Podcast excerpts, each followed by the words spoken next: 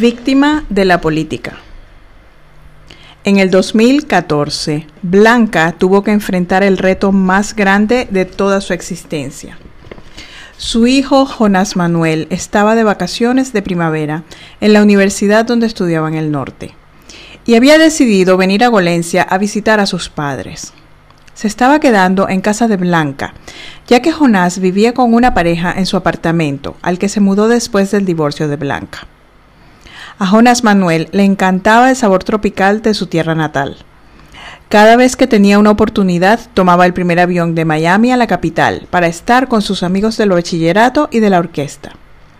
Se había decidido por una carrera artística, pero más moderna que la de sus padres. Estudiaba composición electrónica y producción de música para cine. Era algo bastante específico que tenía un futuro muy prometedor para un joven de talento latino y conocedor del idioma inglés como lo era Jonas Manuel. A sus 17 años, Jonas Manuel ya tenía incluso encargos desde Hollywood para comerciales y cortometrajes que se producirían en el año 2015. Lo primero que hizo Jonas Manuel al llegar a Golencia fue contactar a su amigo Rafael José, que era un poco mayor que él y ya tenía su licencia para conducir. Se fueron al Parque de los Cayos y las Islitas, porque Jonás Manuel quería llevarse la energía tropical en su piel bronceada por el sol de su tierra natal. Lamentablemente, el país había alcanzado un nivel de inseguridad del cual era muy difícil escapar. Blanca había dejado de angustiarse, puesto que los gemelos habían sobrevivido al bachillerato intactos, y parecía que el destino no les tenía deparado ningún encuentro con el AMPA, hasta que pasó lo peor. Jonas Manuel y Rafael José fueron víctimas de una banda de adolescentes ladrones que operaban colocando objetos punzantes en la autopista para que las llantas de los autos se desinflaran y los ocupantes se vieran forzados a pararse en el hombrillo.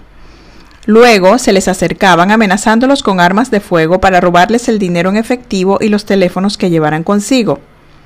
Jonas Manuel y Rafael José habían ido sin dinero en efectivo, puesto que tenían todo lo que necesitaban en la casa de playa de la familia de Rafael. Y el vehículo era un viejo jeep descapotado parecido al primer auto que compró Jonás en su adolescencia, hacía muchos años.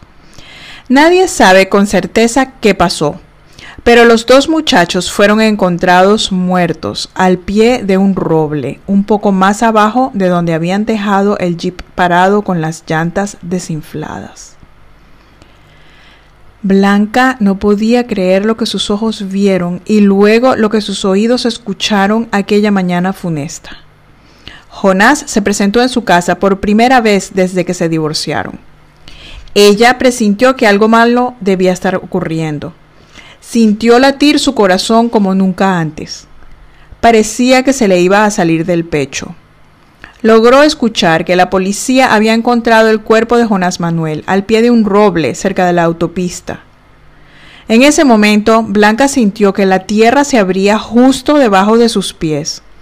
No pudo mantener el equilibrio y cayó de rodillas, colocándose las manos en el estómago para aliviar el dolor inmenso que la embargaba.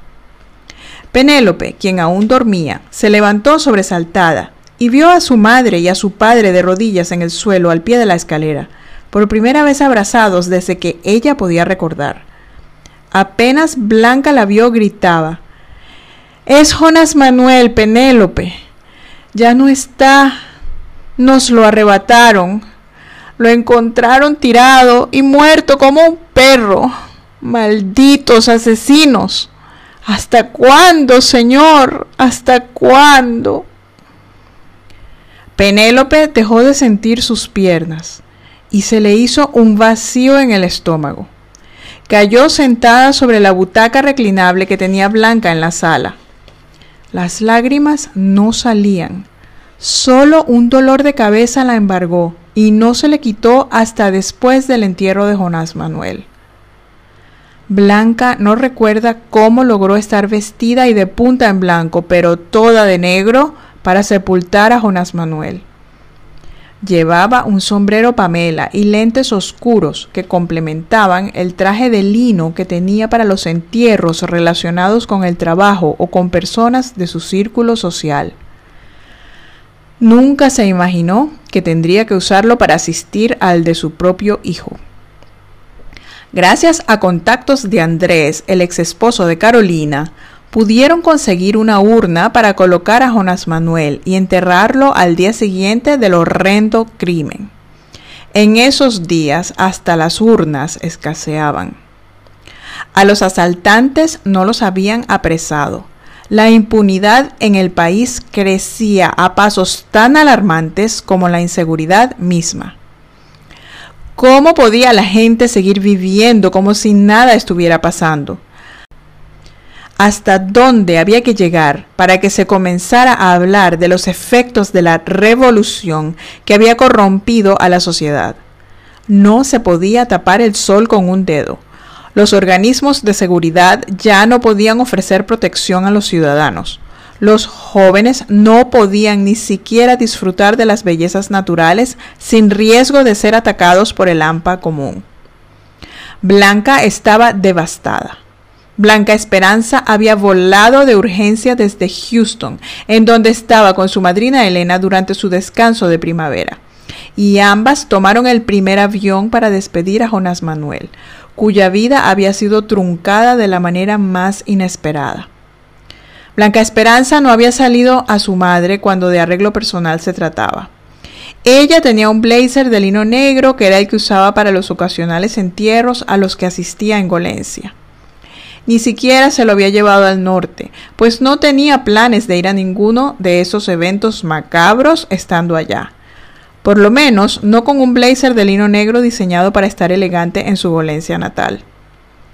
Perder a su hermano gemelo así tan repentinamente no era algo para lo que Blanca Esperanza estaba preparada. El día del asalto a Jonás Manuel la embargaron una angustia y una tristeza indescriptibles. Apenas unas horas después de haberle comentado a su madrina Elena cómo se sentía, recibieron la llamada de Jonás. Entre sollozos les comunicaba algo que comprendían, pero que no tenía mucho sentido. Jonas Manuel, playa, autopista, asalto, muerto. Las esperaban para el entierro. Blanca Esperanza no podía creer que su hermano no le hablaría más. Debía verlo con sus propios ojos para comprobar que en verdad estaba sin vida. No lloró en todo el vuelo, solo quería llegar. Ella sabía que para que se le hiciera más corto el vuelo debía ver una película. Quería que todo no fuese más que una pesadilla. Pero al salir de la zona restringida a pasajeros en el aeropuerto, vio a Carolina esperándola. Estaba vestida de negro. ¿Sería entonces verdad que había un muerto a quien enterrar?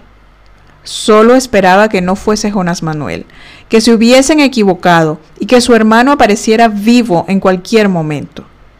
Pero al llegar a la casa de Blanca, allí estaba la urna, sobre la mesa del comedor, como nunca se la hubiera imaginado Blanca Esperanza. Se suponía que debían despedir a los abuelos antes que a su joven hermano. ¿En qué mundo loco se destruía un talento de esta manera? Esta era la revolución bonita que su padre aún defendía.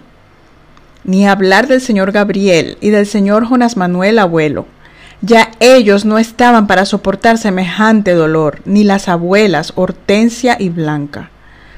El único heredero varón del apellido García ya no podría tener su propia descendencia. La familia se había truncado por unos inescrupulosos de gatillo fácil a quienes ni siquiera apresarían.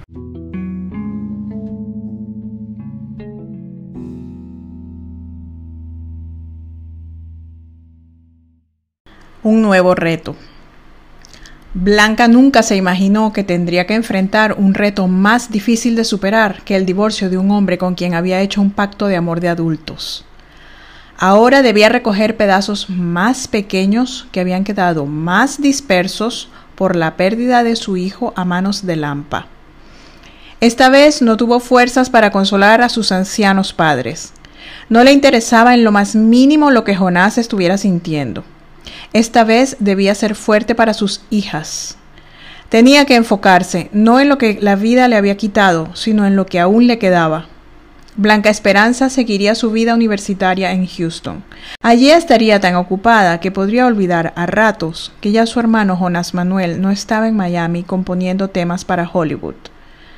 Penélope estaba ya a un poco más de dos años para completar el bachillerato, y su sueño era irse a Europa a desarrollarse como bailarina clásica profesional. Cada una de las mujeres de la familia de Blanca Graciela Romero Sadler ahogaba su dolor en su forma de arte designada. Así nació la tercera exposición individual de Blanca, la cual presentó en Houston con la ayuda de los contactos de Alejandro, el esposo de Elena Isabel. Esta vez los cuadros representaban el dolor de la pérdida de un hijo, la impotencia ante la injusticia, la pérdida de una patria segura a la cual aferrarse y las pocas flores que quedaban en medio de su devastada alma. Blanca pintó de muchas maneras el ataque a su joven hijo y a su amigo. Plasmó la belleza del mar al que su hijo se dirigía, ensombrecido por la injusticia de un asesinato inexplicable. ¿Era posible que se apagara una vida por un poco de dinero en efectivo? Los colores en los cuadros contrastaban, como los sentimientos encontrados en esta madre que no podía entender cómo se había llegado a una situación tan absurda que la mayoría aceptaba con pasividad. Surgieron escenas en naranja, amarillo y azul celeste. Eran los colores de los nuevos partidos políticos que representaban esperanza. Contrastaban con el rojo sangre del socialismo sin sentido que solo había traído muerte y desolación a una población que se volvía cada vez más miserable en todo el sentido de la palabra. Se volvía miserable en sus principios, en su capacidad adquisitiva y en sus conocimientos. Blanca llegó a la conclusión de que en vez de socialismo o comunismo debía llamarse mundanismo. Las personas eran víctimas de un gran sometimiento, por el que terminaban agradeciendo el poder contar con los bienes más básicos para su supervivencia. Las estadísticas eran cada vez más aterradoras, pero eran tratadas como si fuesen números sin sentido, que no afectarían las vidas de los habitantes de aquel paraíso tropical. Para Blanca el nivel de conformismo era inaceptable. Conscientemente fue haciendo las flores más numerosas en sus cuadros y más coloridas. Representaban a sus hijas, al amor de sus padres y hermanos, y todas las cosas por las cuales Blanca se sentía agradecida. Le gustaba recordarse a sí misma que debía atenderlas para que no se marchitaran. Eso le servía de consuelo. Ella tenía clara la situación del país y de la sociedad en la que vivían. Comenzó a viajar al norte cada vez con más frecuencia. Tenía la esperanza de que se le abrieran puertas para quedarse por allá. Sabía que sus ancianos padres necesitarían de su presencia en alguna gravedad o cuando se acercara el final de sus vidas, pero Blanca no podía vivir para los demás. Se esforzaba por superar el dolor para poder compartir las alegrías que el destino le tenía deparadas a través de sus hijas. Contaba con que la vida le había quitado a un hijo, así que ya no le podía mandar un golpe más bajo que ese.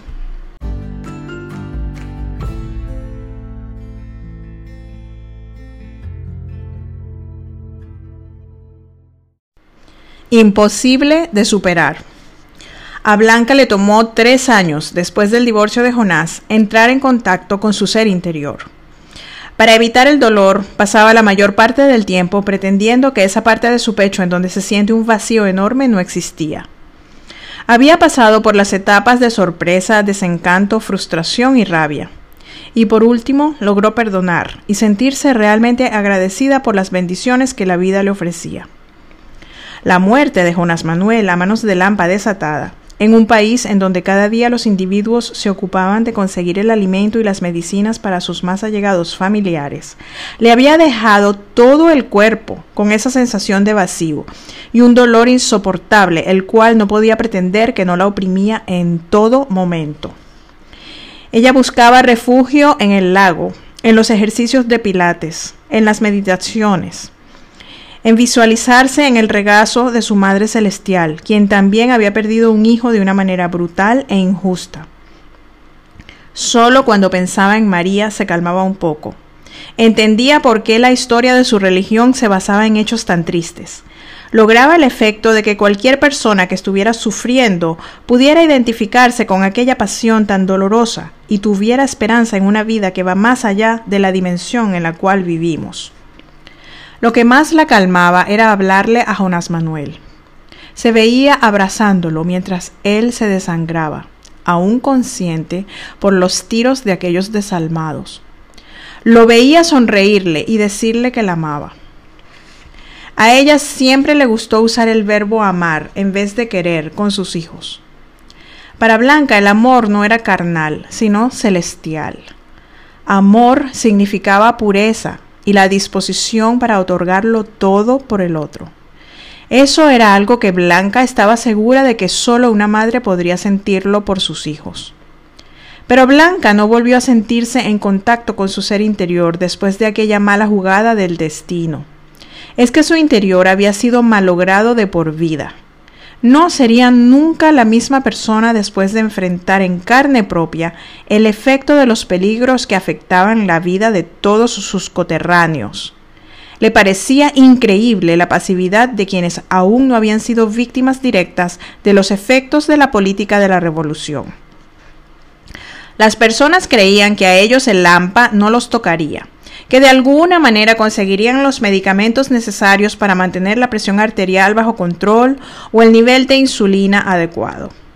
Incluso se las habían ingeniado para hacer trampas en las cada vez más largas colas que se hacían en las farmacias y en los supermercados para comprar comida y productos básicos de aseo personal.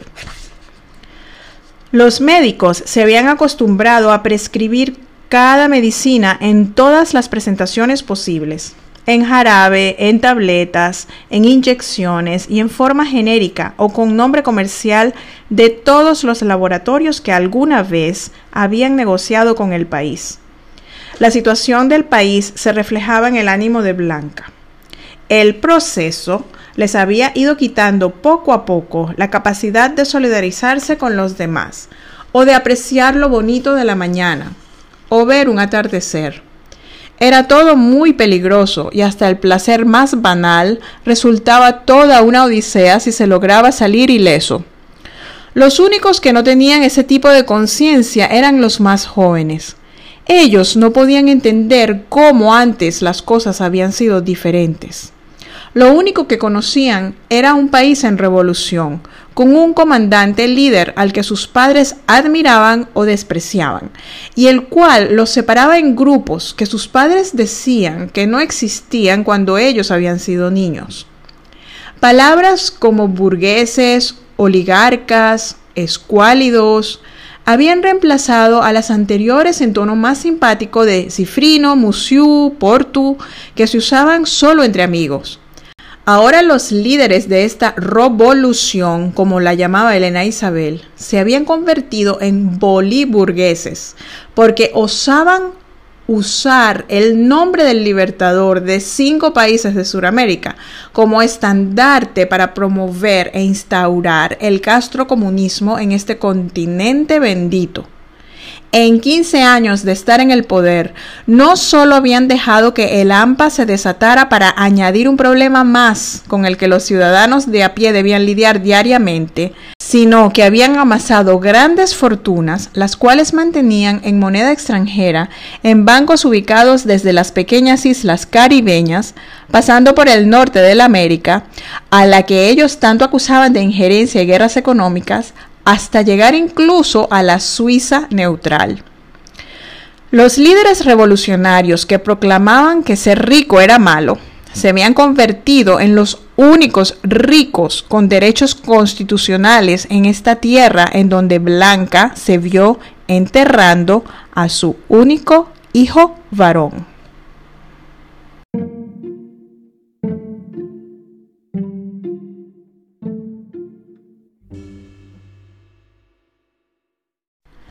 La vida sigue su curso. Diez años después de la repentina muerte de Jonás Manuel, Blanca había acumulado un sinfín de cuadros que había organizado junto a Elena Isabel para una gran exposición en Houston llamada sentimientos de una madre víctima de una revolución no deseada. Las pinturas expresaban la confusión creada por el proceso, el desengaño, el sufrimiento, las alegrías en medio del caos, recordatorios de que la vida continúa, éxitos artísticos en medio de una degeneración moral y económica y la recuperación del país. Penélope tenía ya 24 años. ¿Quién lo diría?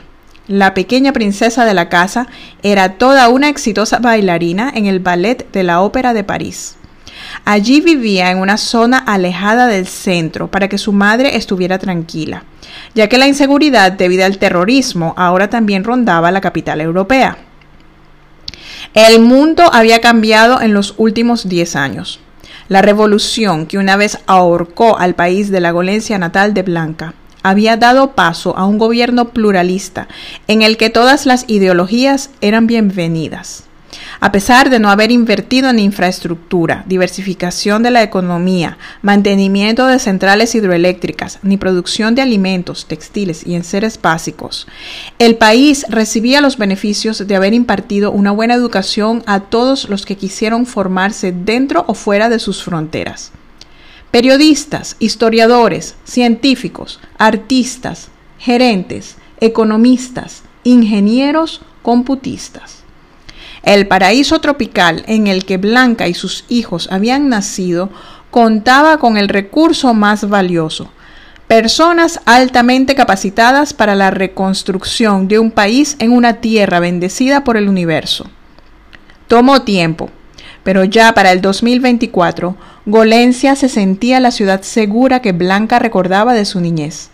Por primera vez desde el asesinato de Jonás Manuel en el 2014 y el secuestro de Elena Isabel dos años más tarde durante unas vacaciones, Blanca se decidió ir al Parque Nacional de los Cayos y las Islitas, en compañía de Blanca Esperanza y su esposo Javier Eduardo. La joven pareja había regresado a Golencia hacía dos años y ocupaban la casa de Valle Abajo, de la que Blanca se mudó una vez que Penélope se fue a vivir a Europa. Después de su graduación universitaria, Blanca Esperanza se había quedado en Houston, terminando sus estudios de posgrado, y de allí pasó a Washington, D.C., en donde desarrolló una carrera en política internacional. Allí conoció en el 2019 a Javier Eduardo, el hijo de un ex admirador de la Revolución, quien había pagado como Lucila, la hija de Carolina, por las conexiones de su padre con el régimen nefasto que terminaría siendo repudiado por la gran mayoría. Javier Eduardo había nacido en la capital del país dos años antes que Blanca Esperanza. Entonces su padre era subteniente de la Guardia Nacional y fue fácilmente seducido por aquel líder megalomaníaco que los engañó a casi todos. El señor Javier le juró lealtad al proceso y escaló posiciones por estar siempre alineado con lo que su comandante requería de ellos. La consigna de la Academia Militar cambió, pero a la familia de Javier Eduardo le convenía el beneficio de los aumentos de sueldo, las promociones del señor Javier y las oportunidades para viajar al norte. Allí podían disfrutar de comercios abarrotados de productos hermosos y de buena calidad, que cada vez se conseguían menos en el país en revolución. Javier Eduardo asistió a un colegio privado en la capital, pero fue víctima de discriminación por ser hijo de un simpatizante activo del régimen. El país había sido profundamente dividido por el lenguaje derogatorio del comandante. Los simpatizantes del régimen, aunque se beneficiaban por las divisiones, también sufrían las consecuencias de la polarización. Al final del proceso, ambos bandos se dieron cuenta de que la reconstrucción del país no podía sino recaer sobre los hombros de todos los hijos de esa tierra, sin distinción de ideología. Los valores morales y los principios de seguridad, libertad y respeto a la propiedad debían ser defendidos para poder recuperar el país próspero que todos deseaban. Y así fue. Se alcanzaron niveles de desarrollo jamás antes vistos en esa tierra bendita. Era lo que todos sentían merecer, pero por lo que nadie había luchado hasta que no quedó más remedio. Tuvieron que enrollarse las mangas y echarle pichón, como se diría en criollo. No podían seguir esperando que otro se encargara. Javier Eduardo se había dado cuenta de que no hay ideología política perfecta y de que el modelo ruso-cubano no hacía sino enredar y destruir.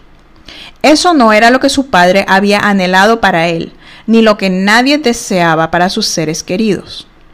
Así se fue él también a hacer carrera en política internacional a Washington desde el 2018 y allí se encontró con Blanca Esperanza al año siguiente. Eran dos almas jóvenes que deseaban un futuro de paz y prosperidad en su tierra natal. Ambos estaban cansados de ser extranjeros en una zona templada. Querían regresar al paraíso del que ellos se sabían merecedores. Así que trabajaron por eso y regresaron a Golencia en el 2022. Blanca Esperanza se unió al proyecto de las orquestas juveniles, del cual su padre seguía siendo miembro activo. Javier Eduardo consiguió un trabajo en el Ministerio para la Reconciliación Ideológica. Se dedicó a implementar programas en los que los jóvenes aprendían técnicas para dirigir su atención hacia los deseos comunes a todos los individuos en vez de hacia sus diferencias. Estas debían ser vistas como fuente de pluralidad y junto al disentimiento servían para mantener el equilibrio en la sociedad, enriquecerla y contribuir al progreso. A Blanca le alegraba ver cómo las diferencias ideológicas entre ella y Jonás habían ayudado a Blanca Esperanza a tolerar la inclinación política extrema del padre de una persona con la que podía llegar a ser muy feliz. En ese paseo a los Cayos, Blanca Esperanza y Javier comunicaron a Blanca que estaban esperando su primer hijo y que si era varón le pondrían Jonás Manuel en honor al tío perdido.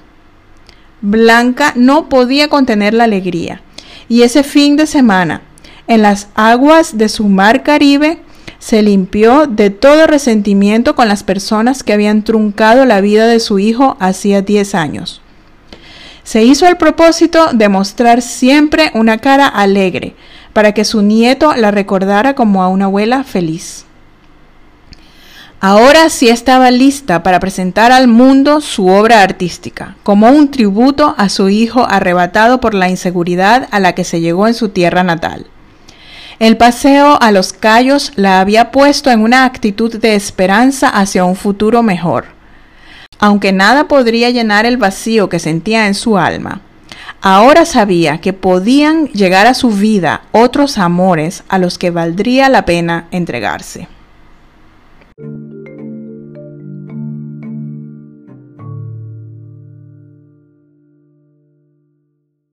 Esta historia continuará. Gracias por escuchar la etapa culminante de la serie Mejor Sola. Son cuatro libros por la autora Verónica Solórzano Azanasiu, disponibles en Amazon en tapa blanda y en digital.